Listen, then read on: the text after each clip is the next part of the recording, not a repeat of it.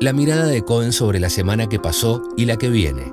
Escrito por el equipo de estrategia de Cohen Aliados Financieros. Miércoles 22 de febrero de 2023.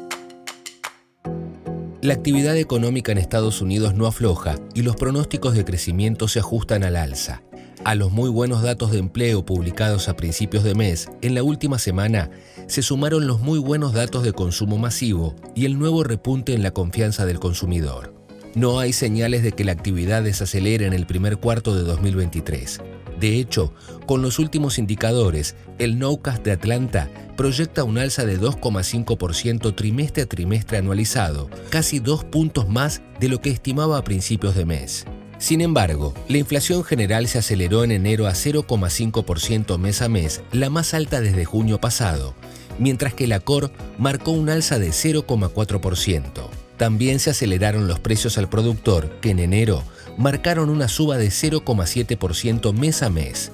Todo esto señala que bajar la inflación será más costoso y más lento de lo esperado.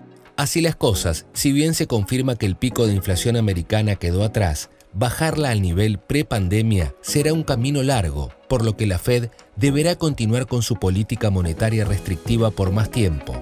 Se esperan dos subas más de 25 puntos básicos y el mercado ajusta la previsión de terminal rates más altas.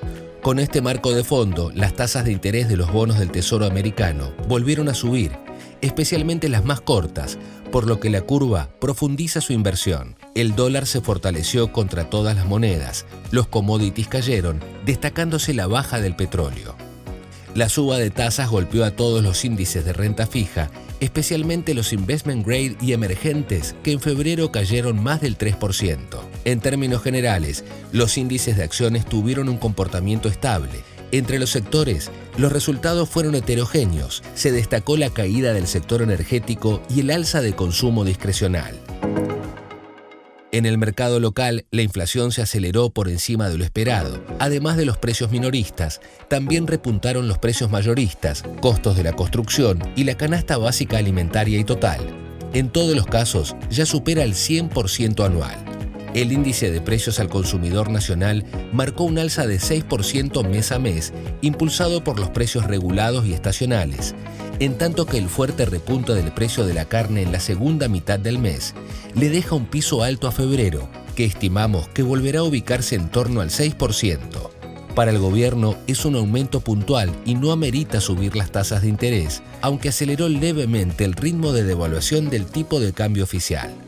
Mientras tanto, el mercado cambiario se sigue deteriorando debido a la fuerte caída en la liquidación del agro y los pagos de importaciones de energía, lo que derivó en que el Banco Central continúe sacrificando reservas internacionales. De hecho, con las intervenciones en el mercado de cambios y la recompra de bonos en moneda extranjera, las reservas internacionales netas se ubican en el nivel más bajo desde septiembre y están 50% abajo de la meta prevista con el FMI el deterioro de los fundamentals locales y un contexto internacional más exigente para los emergentes siguió castigando a los bonos soberanos que volvieron a caer.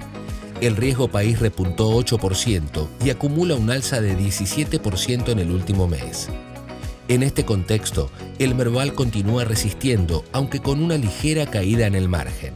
El mal clima financiero local y la tensión política por el momento no afectan a la curva de pesos que en la semana tuvo subas generalizadas. En la primera licitación de febrero, el Tesoro logró un rollover de 137%, pero convalidando tasas más altas y plazos más cortos. De hecho, más del 90% de lo colocado vence antes de las PASO. Presente informe publicado por CONSA su objetivo es brindar información general y no constituye de ningún modo oferta, invitación o recomendación de inversión alguna ni oferta pública. CONSA no asume responsabilidad alguna explícita o implícita en cuanto a la veracidad o suficiencia de su contenido. Todas las opiniones o estimaciones vertidas están sujetas a las variaciones intrínsecas y extrínsecas de los mercados.